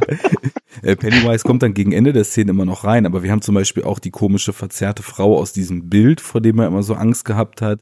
Also das, es, es ging für mich auch teilweise nicht so ganz auf. Also die, die Szene mit dem Lepper, die fand ich einfach so von der Szene an sich her nicht so toll. Ähm, ich auch nicht, ja. Aber das hätten sie sparen können. Insgesamt hat man schon versucht, glaube ich, irgendwie ein Gefühl dafür zu schaffen, dass die Ängste, die diese Kinder nun mal so als stärkste Ängste ihres Lebens mit sich rumschleppen, dass das die Ängste sind, die Pennywise dann eben auch, ja, in, in einer Form annimmt genauso war es ja zum Beispiel auch diese, diese Szene im Badezimmer, die ich ganz großartig fand, mit Beverly. Ähm, wo so, wir jetzt mal, dann gehen wir jetzt in den Spoiler-Part, würde ich mal. Ja, auf jeden Hau mal richtig raus. Ja. Also, Möp, schon. Miep, Möp, Broiler Alert. ja. Gut, ja, was, was äh, meintest du denn? Die Blutfontäne? Ja, die, die ganze Szene hat sich einfach extrem okay. geil aufgebaut, wie sie mhm. im Badezimmer, ähm, ich weiß gar nicht, hat sie sich vor vor dem Dad auch ins Badezimmer geflüchtet? Ja. Nee, oder? Ja, so. Ich meine doch. Ich glaube in der Szene nicht. Ich nee, glaube, sie hat, sie hat äh, gechillt und hat die, die, Liebes, ja. die Liebesbrief, die Poesiekarte gelesen. Ach, weil der Vater nee, vorher nee, gepennt nee, hat. Ah, ah. Nee, nee, das mit der, oder ist es auch da? Nee, in der Szene eigentlich, der, bevor das Blut da rausgeschossen kommt, äh, schneidet sie sich die Haare ab und sie ist irgendwie wütend und schneidet sich die Haare. Ja, aber und, die Haare ähm, sind, also es sind noch Szenen zwischen. Ich glaube, sie schneidet sich die Haare ab und dann disst der Dad sie, wie sie aussieht, wie ein Junge und so weiter. Und dann sieht man sie in dem Bad sitzen, mit der Karte auch, die lesen, ein bisschen schwärmen. Und ich glaube, dann geht das so, los, das weil stimmt, später ja. findet der Dad ja auch die Karte mit Blut dran. Mhm. Ja, stimmt, hast du recht. Mhm. Und, das und die Haare müssen ja vorher geschnitten sein, weil die waren es ja, die sie dann da ja in Nähe des Abflusses dann mhm. weitergezogen haben. Ne? Ja. Und ja, dann, die Szene fand ich auch super. Die war und ich glaube, ich fand sie so gut, weil es eine der wenigen war, wo ich das Gefühl hatte, ähm, da kann ich nicht gleich den Finger drauf zeigen, was die bedeuten soll die hatte sowas diffuseres und dadurch dann eben auch was bedrohlicheres. Weil wie gesagt, der Lepper, ne, er hat total Angst vor Krankheiten, muss die ganzen Medikamente nehmen, also ist seine Angst ein kranker, stinkender, dreckiger Mann. Der andere mhm. fürchtet dieses Bild, also manifestiert sich das Bild. Ja, genau. Als, als Manifestation dieser Krankheit. Ja. Und seiner Ängste davor. Und bei, das, das war alles schon so teilweise sehr direkt, ne? Und ich weiß gut, in der Bibliotheksszene, da war es dann ja auch tatsächlich in der Clownsform Pennywise, ne? Erstmal nicht. Erst, erst, genau, erstmal dieser kopflose, verkohlte ja. Junge, ne? Den fand ich super geil. Ja, der war auch cool. Also, nicht schlecht ja. gemacht. Aber auch da, ne, denkst du, oh, coole Atmosphäre, jetzt geht er da unten und dann hat er diesen Schockmoment dieses, dieses verkohlten Leichnams. Ja, plötzlich Ende. Dann wird, wird er hinterhergerannt und Szene vorbei und denkst du, hm, das ging ja schnell. Ja. Mhm. Das, das ging mir nämlich äh, auch so. Also es ist, was ich ihm sagen wollte noch, sorry, kannst ja. gleich Fabi, aber ähm, die, die, ich muss ja auf meine 70 Prozent kommen, ne? Ähm, ja, du bist, du bist ja schließlich müde und hast keinen Bock. ähm, bei Beverly, also so auch die Szene in der Bibliothek, da kommt man dann sagen, er ist halt total äh, Obsession mit dieser Vergangenheit der Stadt und das ist alles total morbide. Also sieht er irgendwie den Jungen, äh, dessen, dessen Kopf dann auf dem einen Foto da im Baum lag. Und das ja. ist auch wieder so ganz direkt aus dem Erfahrungshorizont von diesem Jungen abgeleitet. Und bei ihr da im Badezimmer, das hatte sowas komplett Wahnsinniges und Unberechenbares. Und deswegen war das so die Szene, die mir am besten gefallen hat von Für mich hat ja. das aber, ähm, also direkt nur kurz Bezug nehmen auf die Szene, dann bist du dran. Ja. ähm, da, äh, bei, bei ihr fand ich, ähm, sie wirkte schon ein bisschen reifer, was ja auch in dem, in den Jahren der Pubertät dann halt auch eben nur mal so ist. Die Mädels sind halt manchmal ein bisschen reifer schon. Und ähm, vielleicht ist es deswegen zum einen nicht so direkt. Und zweitens ähm, wird es ja, glaube ich, in der zweiten Szene so eingeführt, dass sie in dem in der Drogerie, glaube ich, ähm, Binden oder sowas kauft, wenn ich mich nicht ja, ganz irre. Mhm. Und ähm, sie wird quasi, ne, hat jetzt, ähm, steht jetzt zur Schwelle zur Frauwerdung und genau davor hat sie halt Angst wegen ihres Vaters. Deswegen schneidet sie sich die Haare ab und diese Blutfontäne ist halt dann gut, ne, die erste Periode vielleicht oder so, weshalb sie sich dann auch eben die Binden kauft, als Zeichen zur Frauwerdung. So habe ich das so ein bisschen interpretiert. Stimmt. Das ja. ist das ist nicht ganz so direkt und äh, hat War mir auch, auch nicht sehr gut. so mega clever, ja. Nee. Ja. ich meine, das ganze, das ganze Bad war in Blut. Das ist auch richtig hart übertrieben. Ne? Also es ist ja wirklich kein Flecken an dieser Tapete oder Decke oder im Fußboden ist nicht rot. Das ist genau. äh, schon krass. Ähm, das ist auch im, im Film, im, im alten Film, ist es halt auch überhaupt nicht so da ist so, so ein bisschen Blut so aus dem Waschbecken irgendwie, so vielleicht über den Rand getropft, aber eigentlich ist nur das Waschbecken blutig. In einem neuen Film halt so Vollgas, so das ganze Badezimmer. ähm, ja, aber der, zu den zu den Ängsten nochmal, da ist halt auch King schon im, äh, mit der Vorlage nicht sonderlich subtil oder einfallsreich, weil da ist es auch genauso. Es sind immer so die die Moment äh, die, die, die momentaren Ängste irgendwie der des jeweiligen Kindes dann. Ähm, also die, die Sachen, die sie da erleben, sind ja im Buch ein bisschen anders als äh, im Film. Manche Sachen sind eins zu eins so, andere halt irgendwie ein bisschen anders, andere wiederum komplett anders. So zum Beispiel die Frau aus dem Bild, die gibt's im Buch nicht. Mhm. Äh, aber auch im Buch ist es immer so, Kind erlebt dieses und jenes, im nächsten Moment hat's Angst vor diesem und jenem. Also es ist immer so, die gehen halt ins Kino zum Beispiel und gucken Horrorfilme und äh, im Buch. Mhm. Und ähm, und dann haben sie halt, dann gucken sie irgendwie einen Film mit, äh, mit einem Werwolf und der dann erscheint denen halt ein Werwolf später, weil sie da Angst vorhaben. Also das ist auch, wie gesagt, schon in der Vorlage nicht besonders subtil, aber auch in der Vorlage sind eben genau diese Szenen auch nicht die Stärken des Buchs. Da ist es halt auch eigentlich die Coming-of-Age-Geschichte, die das Buch halt gut macht. Mhm. Ja. Weil ich war, also das, ich weiß gar nicht, ich glaube, ich hatte das irgendwann mal gelesen, ich bin mir nicht sicher, ob es stimmt, aber King wollte halt auch äh, eigentlich mit It so ein Potpourri machen aus, aus so Monstergeschichten, aus diesen klassischen Monstergeschichten. Er wollte einen Werwolf, er wollte die Mumie, er wollte irgendwie einen Monstervogel und all so ein Quatsch. Und das ist ja halt, äh, das ist halt genau so im Buch. Da sind halt so die, wenn du das auch heute liest, denkst du dann so, ja gut, da kommt halt die Mumien, so oh, gruselig.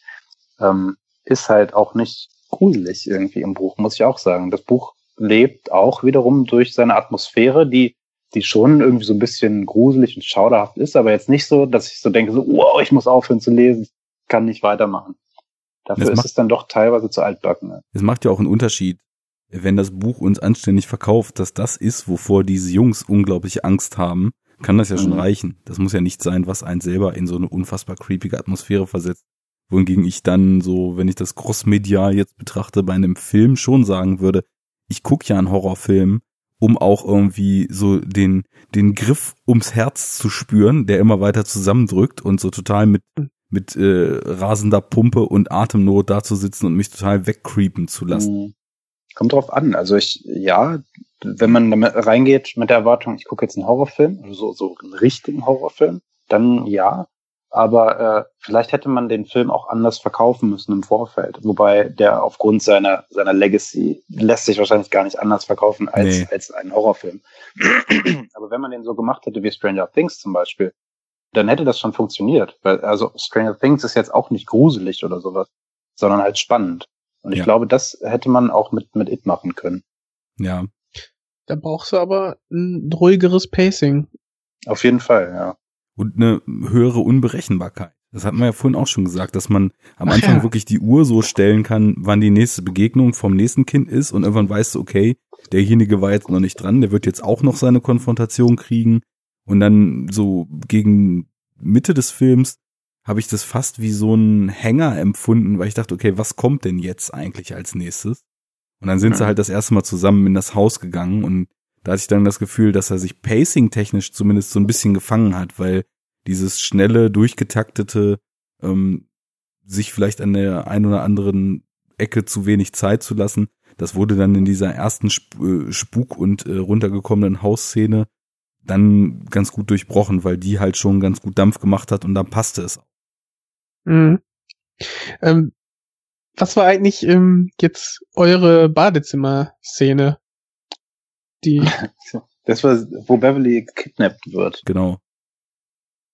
Das war der Jumpscare, den Arne meinte, oder und ich auch.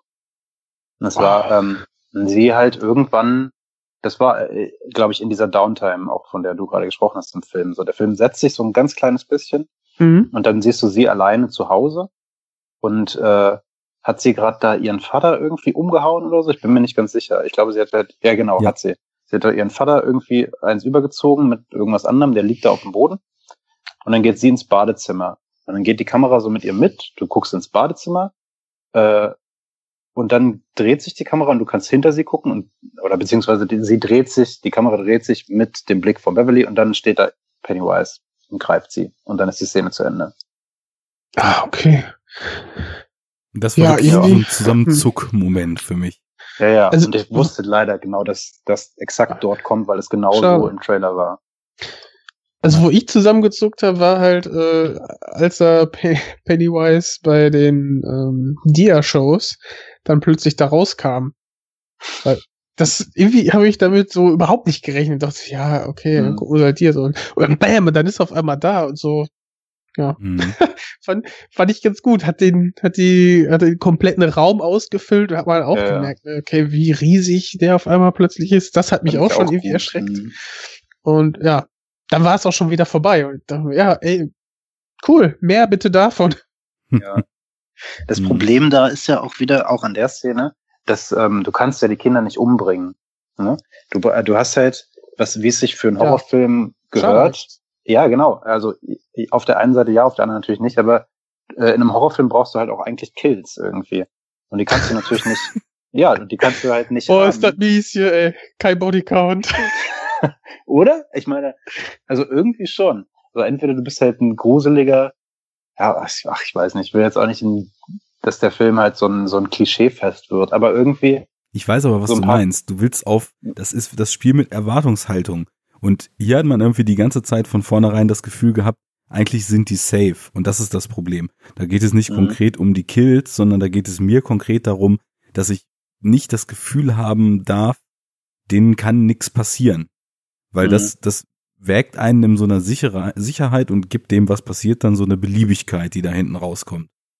Und Ich- das, ich das weiß, dämpft die Spannung meint. natürlich. Ich, ich weiß, was ihr meint, aber ich, ich glaube, er hat versucht, oder der Film versucht, durch die erste Szene, die ja doch schon schön lange geht, die hat nämlich Atmosphäre mit dem Herstellen des Bootes und dann auf einmal, ähm, okay, läuft der voll dämlich gegen so eine Absperrung, aber egal. Und äh, dann äh, schwimmt halt das Schiffchen dann in diesen Gully und so und die Szene ist ja schön lang und atmosphärisch und auf einmal stirbt er. So, Mhm. okay, irgendwie weiß das äh, so gefühlt die ganze Menschheit, dass der stirbt. Ähm, fand ich aber dann doch irgendwie am Anfang so als äh, Ton, tonprägenden Moment, als Einführung schon ganz gut. Andererseits weiß ich ganz genau, wenn ihr sagt, so ja, ähm, es war irgendwie klar, dass die nicht sterben, ähm, muss ich sagen, ja, irgendwie nach zwei, drei Szenen mit Pennywise ist einem das wirklich klar. Und hätten sie diesen ähm, Zirkel irgendwie durchbrochen und auch vielleicht dem Buch widersprochen, hätten, glaube ich, ganz viele Leute das gefeiert und genauso viele Leute richtig scheiße gefunden. Hm. Bei einer Szene dachte ich kurz, dass einer stirbt, und zwar, wo diese Frau aus dem Bild den Stan hat äh, in Ja. der Kanalisation. Ja. Ähm, Mhm. Da dachte ich kurz so, hier brechen sie irgendwie vom Buch weg und dachte so, wow, krass, und mies, und dann war es aber doch nicht so. Hättest du das gut gefunden? äh, ja, in Anbetracht bestimmter Tatsachen, die ich euch jetzt nicht spoilern werde, ja. Ah, Okay. Danke. Äh, doch, denke ich schon. Ähm, hätte Mhm. man machen können.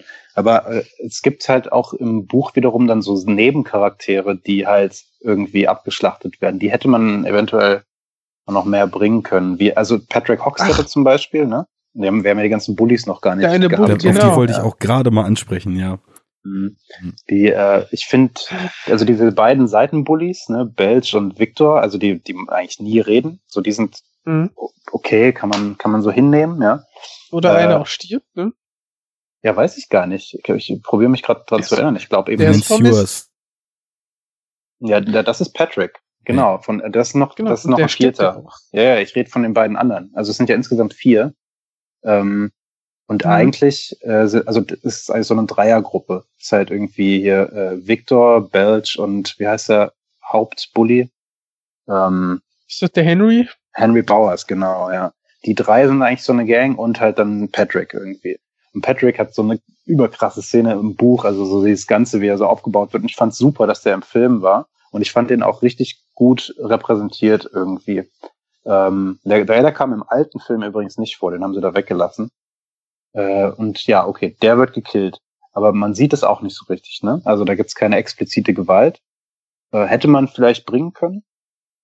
Und ähm, die anderen sterben nicht, ne? wenn ich mich Mhm. richtig entsinne, ja.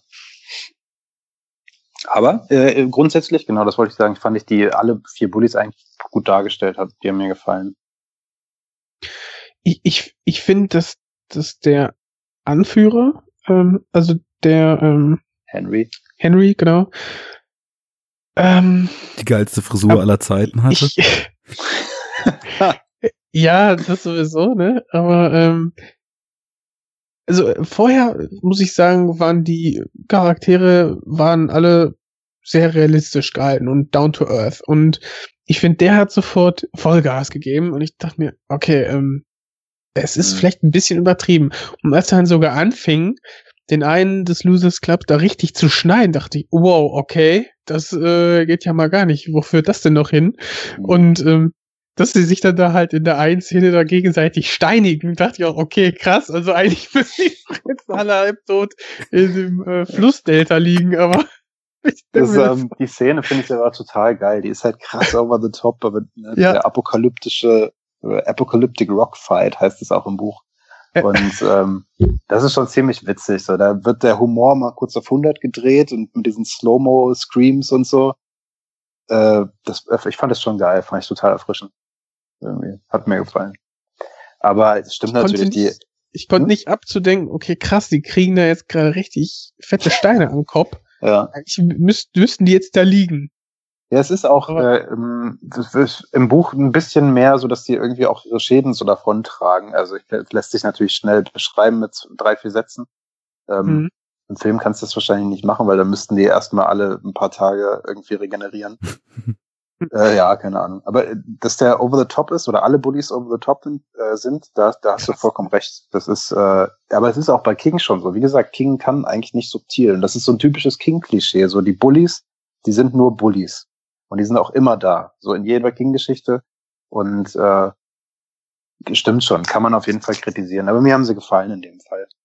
Der ist ja so ein harter Psychopath und ganz zum Schluss äh, merkt man dann aber auch, äh, ja, dass, dass das nicht das Ende der Fahnenstange ist und äh, dann hat's mir dann doch wieder ganz, ganz gut gefallen, als It ihn dann besucht hat und äh, dazu verleitet, ja, seinen Vater, soweit ich das verstanden habe, Mhm. umzubringen. Mir kam das ein bisschen spät, auch wenn ich das gut fand, so seine, seinen Reveal so mit seinen familiären Verhältnissen auch und äh, wie das dann quasi auch als Kickoff dafür einsteht, wie die ganze Handlung dann auch noch weiter verläuft, als er den anderen auf der Spur ist. Ich hatte es Mhm. auch ein bisschen too much gefunden, wobei Fabi da schon völlig recht hat. Diese Bullies, die gibt's immer. Generell, also ja nicht nur in King, sondern überhaupt äh, in 80er Filmen aus den USA sind die Bullies von der Schule so ein total elementarer Bestandteil, den man überhaupt nicht wegdenken kann und sind immer total drüber. Der war jetzt hier nochmal zwei Psychonummern mehr drüber, weil genau die Szene, Oh wo er ja. ihm da irgendwie das Haar in die Wampe ritzt und die anderen schon sagen, Henry, Henry, stop it! Und er dann irgendwie brüllt, ich hau, hau meinen ganzen Namen da rein und äh, dann erstmal alle so einen gefühlten drei Kilometer langen Berg runterrutschen. Ähm, das war schon ganz schön, ganz schön durch und vielleicht hätte ich für einen Typen, der so ein Vollpsycho ist, noch äh, ein bisschen, bisschen früher vielleicht. Also einmal wurde, glaube ich, auch angedeutet, ähm, da, da guckt der Cop ihn auch so an, aber da weiß man ja noch nicht, dass das der Dad ist, ne? So bei der ersten Mhm. Szene, als sie Mhm. quasi nach der Schule da, die, die auch schon da anmachen vor der Schule. Äh, aber ein bisschen mehr hätte ich da vielleicht, auch wenn ich nicht für jeden eine super diepe Charakterisierung brauche, ähm, gut gefunden, um zumindest so ein bisschen Gefühl dafür zu schaffen, warum der Typ völlig frei dreht. Aber ansonsten, sie gehören halt dazu und irgendwie ist es dann auch so, es würde was fehlen, wenn man einfach nur so eine kleine äh, äh, Loser-Gang dann da hätte, ohne dass eben die ja auch quasi so, so eine teilweise Bedrohung sind, weil es ist ja dann hier nicht nur so, dass die die auf den Boden schubsen und auslachen und anspucken, sondern halt ja auch richtig brutal zu ihnen sind und mehr oder weniger auch gefährlich sie verletzen wollen. Ne? Von daher ist Pennywise dann nicht nur die einzige Bedrohung in der Stadt. Das in, unter dem Aspekt Ja. passt das schon ganz gut. Die Stadt ist zu klein für beide Psychos, ne? Es ist ja an sich eigentlich auch eher so die Stadt an sich. Darum geht's ja so ein bisschen äh, so grundsätzlich im Buch. Ähm, Es wird so ab und zu angedeutet, ja, warte, es wird ja auch ab und zu angedeutet im Film, ähm, als nämlich äh, Ben sich doch das Buch anguckt über die äh, Geschichte von, von Derry. Ja. Ne, und dass das halt schon immer irgendwie so, also übrigens auch total bescheuert, der Moment im Film, dass da halt so Pennywise so auf dem Bild ist, so auf so einer Zeichnung von, von vor, weiß ich nicht, 150 Jahren. Irgendwie hat sich irgendwer die Mühe gemacht, so Pennywise reinzumalen. Und sich nicht drüber gewundert, was dieser Psycho-Clown da macht. Aber, Ja, äh, ja. Oder das war auch wieder so eine, so eine Täuschung wie bei dem Dia. Oder das kann natürlich auch sein. Aber ja, gut, hast du recht. Also wie dem auch sei, diese die Geschichte von Derry wird zumindest angedeutet äh, im Film. Vielleicht kommt es auch im Neuen noch ein bisschen mehr dann äh, nochmal rüber. Das ist, äh, ist schon auch, also hier und da sieht man es, wenn man es weiß, finde ich, in dem Film. Auch zum Beispiel so die krasse Abwesenheit von Erwachsenen und so weiter jetzt in, in dem Film. Äh, wenn, wenn sie da sind, sind sie weird und meistens sind sie nicht da. Ja, Und das, das, ne, das gehört alles schon irgendwie so ein bisschen in, in so die Gesamtgeschichte, die King da oder auch der Das neue. Film jetzt so erzählen möchte, ja. aber da muss ich dann sagen, dass, äh, wir haben ihn glaube ich noch gar nicht erwähnt, ähm, hier Regisseur Andy Muschietti f- noch ein bisschen mehr die Stadt dann auch ähm, ja im, ein bisschen vielleicht ein bisschen kontrastreicher hätte einfangen können, weil es sieht eigentlich alles immer, das ist natürlich auch kingisch so, diese diese heile Vorstadtfassade zu haben und dann passiert da äh, total Schlimmes drin und überall lauert die Bedrohung, aber ich fand die Welt sah irgendwie so normal aus und so Naja, bis auf das Well-Haus. ja gut, das das fiel natürlich Alles völlig out of place, ja. überall englischer Rasen. Ja, nur nicht dieses eine Grundstück. Ja. Aber das ist normal, das geht zu jeder Vorstadt. Das Ja. muss so sein. An einem so einem Haus fährt man vorbei, aber ja, weiß ich nicht, ich, ich, so ein Gefühl dafür, dass in dieser Stadt auch diese fiese Bedrohung lauert, das ist es, glaube ich, was mir gefehlt hat. Denn ähm, natürlich sieht man das immer wieder, dass sie da mit ihren, mit ihrer Angst konfrontiert sind und in diese wahnsinnigen Szenen reinrutschen. Ständig kommen die Bullies angerast und wollen wieder irgendwem aufs Maul hauen. Aber ich habe das nicht so nicht so fühlen so. können, dass dass diese Stadt so unberechenbar ist und dass das nun der. Ort ist, in dem schon seit Jahrhunderten das Böse tobt. Es Ja. kann auch sein, dass ich 20 Jahre, dem, ne? 27, ja, äh, da- dass ich dem Film halt total viel verzeihe oder auch vielleicht gar nicht absichtlich, sondern auch unterbewusst verzeihe, weil, weil mir das Buch halt noch so präsent ist. Ja. Das kann sein, dass ich da halt einfach viele Löcher auch selber stopfe, die der Film halt hat. Da nimmt man immer Ja. mehr mit rein, ja. Ja, ja, klar. Da, da kann ich auch meine, meine Freundin noch mal irgendwie kurz ranziehen, weil ähm, die hat es nicht äh, gelesen. Wir waren zusammen im Kino und die ist eigentlich immer grundsätzlich, würde ich sagen, hochgradig kritisch, was Filme angeht. Ja. Mhm. Ähm, und ja.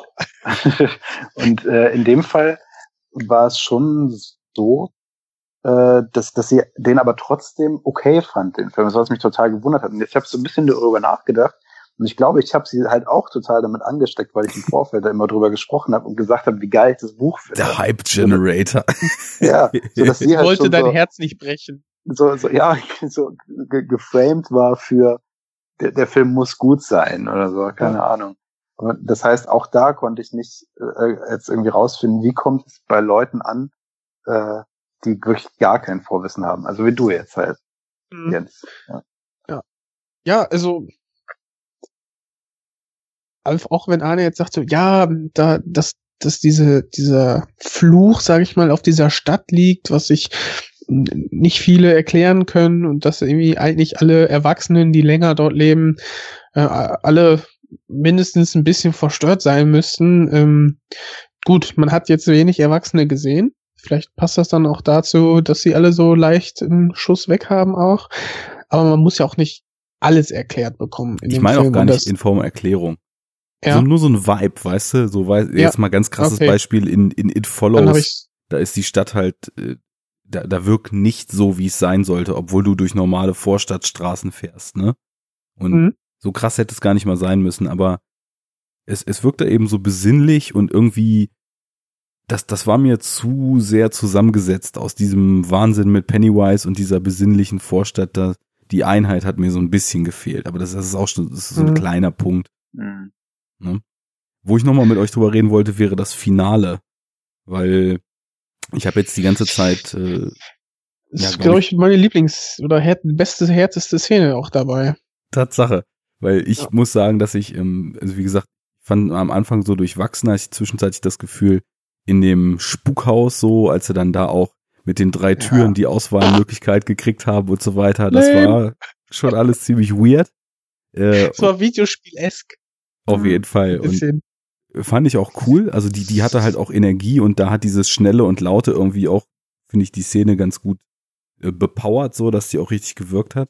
Aber das Finale fand ich richtig matt. also, aber äh, jetzt mal, jetzt, aber im Haus wussten wir doch alle, ach, da passiert denn doch eh nix. Da ich überhaupt kein Zeitgefühl hatte, war es bei mir nicht so. Ich, ich wusste halt echt nicht, weil der, ich, ich konnte vorher echt nicht ausmachen, wie lang läuft der Film eigentlich schon. Und ich habe auch nicht geguckt, wie lang die Laufzeit ist, ne? Also für mich hätte das auch schon das Finale sein können in diesem Haus. Ach so, also das hätte mich echt enttäuscht, glaube ich. Wenn das das Finale gewesen wäre. Also nicht, auch der Weg, sag ich mal, zum Finale durch den Brunnen war auch ein bisschen. Oh, okay, das fand ich noch okay, komisch. aber wie sie auf Pennywise eingeprügelt haben, alle am Ende. ja, das, das war. Das war wenn ich da an die Szene zurückdenke, ist das das erste, was mir, was mir in den Kopf kommt, so, in so ein, so ein Edgar Wright-Moment irgendwie so, äh, wie bei, so?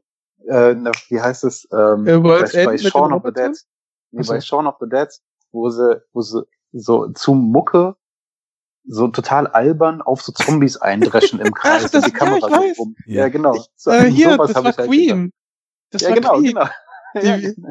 Ja, ja, ja. Exakt. Genau an die Szene äh, denke ich, wenn ich probiere, mich an das Finale vom neuen It zu erinnern. ja, ist das gut oder schlecht? Ja, das ist die Frage.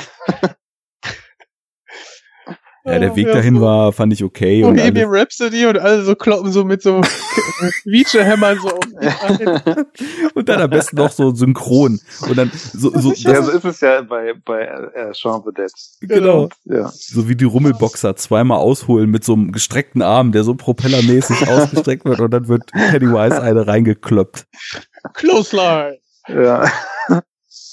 Flying Suplex das Set finde ich ganz geil eigentlich, wie die Kinder da so rumschweben da oben. das ganzen, mochte ich auch, ja. Das fand ich sehr gut. Ist auch äh, ganz, also ist, ist halt so eine Original-Idee auf jeden Fall von dem Film, fand ich total cool. Sah gut aus, aber dann äh, die Prügelei, da, da bin ich, glaube ich, mit Arne. Fand ich auch ein ja, bisschen komisch. Was ich aber ziemlich heftig fand, war einfach der Weg oder die Szene direkt davor, bevor sich Pennywise dann zu erkennen gibt, ja. wo dann quasi der erwachsene Bruder und Anführer so ein bisschen der Gruppe seinen kleinen Bruder umbringen musste. Mhm. Und da dachte ich so, da hatte ich echt einen Kloß im Hals. Da dachte ich, boah, ey. Mhm, ja, das war krass. Fand fuck. ich auch gut. Ja. Und dann, dann hat es auch genau die richtige Zeit gedauert, ähm, bis es sich wieder, ja, bis man dann die Gewissheit hatte, okay, das, das war Pennywise. Das hat dann ja doch noch mal so ein paar Sekunden Verzögerung yes. gegeben. Da dachte ich so, Oh, scheiße, ey. Wenn das jetzt wirklich sein Bruder gewesen wäre, vielleicht äh, floatet der auch noch da oben irgendwie rum und wurde nur wieder runtergeholt und keine Ahnung, so, so diese, mhm. das, alleine, glaub, dass er halt, die da oben rumschweben, sind tot übrigens, ne? Also. Ach so, ich dachte, dass sie, ähm, also das Mädel auf dem Weg nach oben war und dass ja. er die irgendwie noch äh, durch den Kuss dann reanimieren konnten oder so. Ich dachte, die sind dann, die werden Gut, okay. dann Hm. im Schweben weiter, weiß ich nicht, der Lebenskraft äh, entnommen oder so und dadurch ernährt sich ja Pennywise oder so. Ein dynamischer Kühlschrank, aus dem nicht. ab und zu mal ein Snack entnommen wird. Eigentlich, ähm, wie, beim, wie, beim, wie beim Asiaten, die, die Buschis, die dann die kleinen Schiffchen wie beim Ja. Sushi, ne? Ja. Ja, die floaten. Mhm, richtig. Nee, äh, ich, ich we- we- weiß es ehrlich gesagt gerade gar nicht, wenn ich da jetzt so drüber nachdenke. Das ist auch wieder so eine Sache, die ich wahrscheinlich automatisch in meinem Kopf geschlossen habe. Eigentlich ist er dir, also so, er ernährt sich nicht von irgendwelchen äh, Gehirnwellen oder so, sondern er, er isst die halt auf, er frisst die. Ja. Ach so. Ähm, Das ist ja echt ein Kühlschrank, ne? ja, genau. Das ist, also eigentlich, äh, wenn ich da so drüber nachdenke, kann ich gar nicht sagen, ob die jetzt in dem Film auch tot sein sollten oder nicht. Ich habe das halt direkt für mich so, ja, die sind alle tot. Egal, ob die da jetzt runterkommen oder nicht, die sind tot. Und Beverly war halt auf dem Weg dahin. Fand ich Ja. übrigens super geil, wie sie da so im Raum hängen. Wenn die Jungs da so reinkommen und sie da so schwebt, das fand ich, war eine ziemlich coole Szene. Also so einfach Ja. vom Bild her. Optisch, ach, generell optisch kannst du dem mal nicht wenig vorwerfen. Das stimmt, Mhm. ja. Ja. Ich, ich fand so ein auch paar so CGI-Effekte, die halt echt richtig kacke waren. Also ich weiß nicht, warum man, dafür auch ein paar Latex-Masken, die irgendwie cool waren. ja, Mhm. Ja, aber ich weiß nicht, warum man sowas macht. Zum Beispiel dieses, das, Boot ganz am Anfang, wo George, Ja. mit das war so scheiße, Alter. Das war so Oder kacke jeder aus. Ballon so gefühlt. Wo ich denk so, pumpt doch einen richtigen auf, so. Äh, ja, nicht jeder, ne, aber, also, wo er zum Beispiel mit diesem umgedrehten Dreieck aus Ballons da im Garten steht, ne, die, wo Mhm. er die so vorm Gesicht hat und die dann so hochlässt, das war, das waren richtige Ballons zum Ach, Beispiel. cool. Okay. Ja. Also, bin ich mir ziemlich sicher, weil das sieht man irgendwie in so einem Making-of oder so. Ich fand's ein bisschen schade in der Bibliothek. Hm, ja, gut, stimmt. Immer wenn da irgendwas draufsteht halt, ne, dann ist, dann sieht man, dass das so ein CGI-Ballon ist, wenn da irgendwie steht, weiß ich nicht, kill them all oder was auch immer, was da, da so draufschreibt. Ja, muss Da standen Sachen drauf? Oh. da standen da nicht Sachen, doch, da standen Sachen drauf, oder? ich glaube, vereinzelt ich mal. nicht. Ja, ja, auch, doch, doch, ich glaube schon. Auch Patrick Hockstetter, der sieht ja auch so einen Ballon da unten. Also der, der eine Bully mit den langen Haaren. Mhm. Ich glaube, da steht auch was drauf. Da stand Ja. Kill Them All drauf. Nee, nee, nee, die Ja? haben, das Okay. war im Fernsehen. Da hat ja Pennywise die Fernsehsendung quasi manipuliert. Und die haben Kill Them All gesungen. Macht ja, Ja, nichts. das war gut, ja. Generell aber natürlich würde ich auch sagen, dass der Film eher gut aussieht als schlecht. Und ich muss auch noch mal ein bisschen präzisieren. Ich hatte eben so pauschal auf das Finale geschimpft, wie Beverly da schwebte, das ganze Setpiece mit den floatenden Kindern, äh, diese ganze, diese ganze tiefe Reise immer mehr in dieses tiefe Gängesystem da rein. Das war auf jeden Fall cool. Ich hatte mich, als ich das eben gesagt habe, konkret auf diese Keilerei da bezogen, weil da hatte ich wirklich das Gefühl, das ist das platteste und der erstbeste Gedanke, so Fabi, wie du letztens, äh, das war ja off-air und nicht im Podcast, aber so gesagt hast, ja, äh, toll, hier, äh, das, das Ticken im Score von Dunkirk, so, ja, äh, wie, wie, wie, wir setzen uns mal zusammen und überlegen uns einen Score. Ja, die Frage, wie soll Zeit vergehen? Ah, erste Idee, ein Ticken, wow, was für eine, was für eine Idee. Und Mhm. äh, da, so, so war das da halt auch so, ja, wie, wie hauen Kids dann dem bösen Monster, wie, wie besiegen sie es so, ja, nicht irgendwas Cooles ausgedacht, sondern sie verprügeln es halt, so wie die Bullies sie vorher verprügelt haben. Ja, und dann spielen wir Queen Bohemian Rhapsody. ja, ja, du musst mal ein Remix von dem Film machen. Ja, auf jeden Ja, Wo wir gerade schon kurz bei der Musik sind, fand ich ähm, zum Vergessen. Also ich habe sie halt eigentlich nie Ich habe null wahrgenommen. Erinnerung auch. Ja. auch, ja. Und fand ich super schade, weil äh, im Trailer wiederum äh, war Musik, die ich sehr gut fand irgendwie und auch sehr eingängig dafür, dass sie halt nur im Trailer war. Wenn die die genommen hätten, so wie sie da war, das wäre wesentlich besser geworden. Also so in, in dieser Mhm. Art, wie sie halt im Trailer war. Könnt ihr euch ja nochmal angucken. Oder Arne, du kannst es in die Shownotes packen oder so. Ähm, und jetzt im Film an sich war die Mucke einfach, also ich habe sie, glaube ich, einfach nicht wahrgenommen. Total belanglos und bäh. Und gerade wenn ich dann so, du hast ihn jetzt noch nicht gesehen, äh, aber zum Beispiel mir Mother vor Augen hole, wo ich denke, was, Ah. was dieser Film einfach krasses mit Sound macht. Und ähm, Nix verraten, bitte. Nee, mache ich auch nicht, aber so vom Ansatz her viel, viel weniger ein Horrorfilm ist als das hier jetzt. Aber durch das, was er mit Sound macht, einfach hundertmal intensiver in manchen Szenen wirkt. so, dann, dann ist das auch echt schade, weil Sound gehört halt auch zu dem Genre und ich finde schon richtig auch, Fabi, was du vorhin gesagt hast, man sollte jetzt auch nicht unbedingt so reinsehen, ich ziehe mir jetzt den super bösen Horrorfilm rein, sondern es ist halt so ein, es, es ist halt wie so ein, wie so ein simulierter 80er-Film wieder und Horror ist halt mhm. eine Komponente da drin. Aber ähm, da, da macht Sound halt mega viel aus und wenn der dann wirklich so, so gar keine Wirkung hat, wie es in diesem Fall ist, außer dass halt in den Szenen, wenn, wenn die Creepiness in, in Hektik umschlägt, dann irgendwie laut ist, wo aber auch ich gar nicht mehr weiß, ob dann es gedröhnt hat, der Scoreleiter lauter wurde, irgendwelche atonalen Streicher laut waren. Ich, ich kann es einfach nicht mehr sagen. Ne? Und ja. heißt eigentlich nichts Gutes. Mhm. Man, man hätte halt auch, da, ich meine, die haben den Film ja aus mehreren Gründen, glaube ich, äh, in die 80er geflanscht. Erstens, damit sie halt äh, dann 27 Jahre später erzählen können. Im äh, Jetzt dann im heutigen Jetzt. Story, genau. Ja. Äh, und wahrscheinlich auch, weil der Hype einfach da ist. So die 80er Nostalgie ist, ist groß noch so durch Stranger Things äh, angetreten auf jeden Fall, aber das, ne, das ist ja allgegenwärtig. Ja.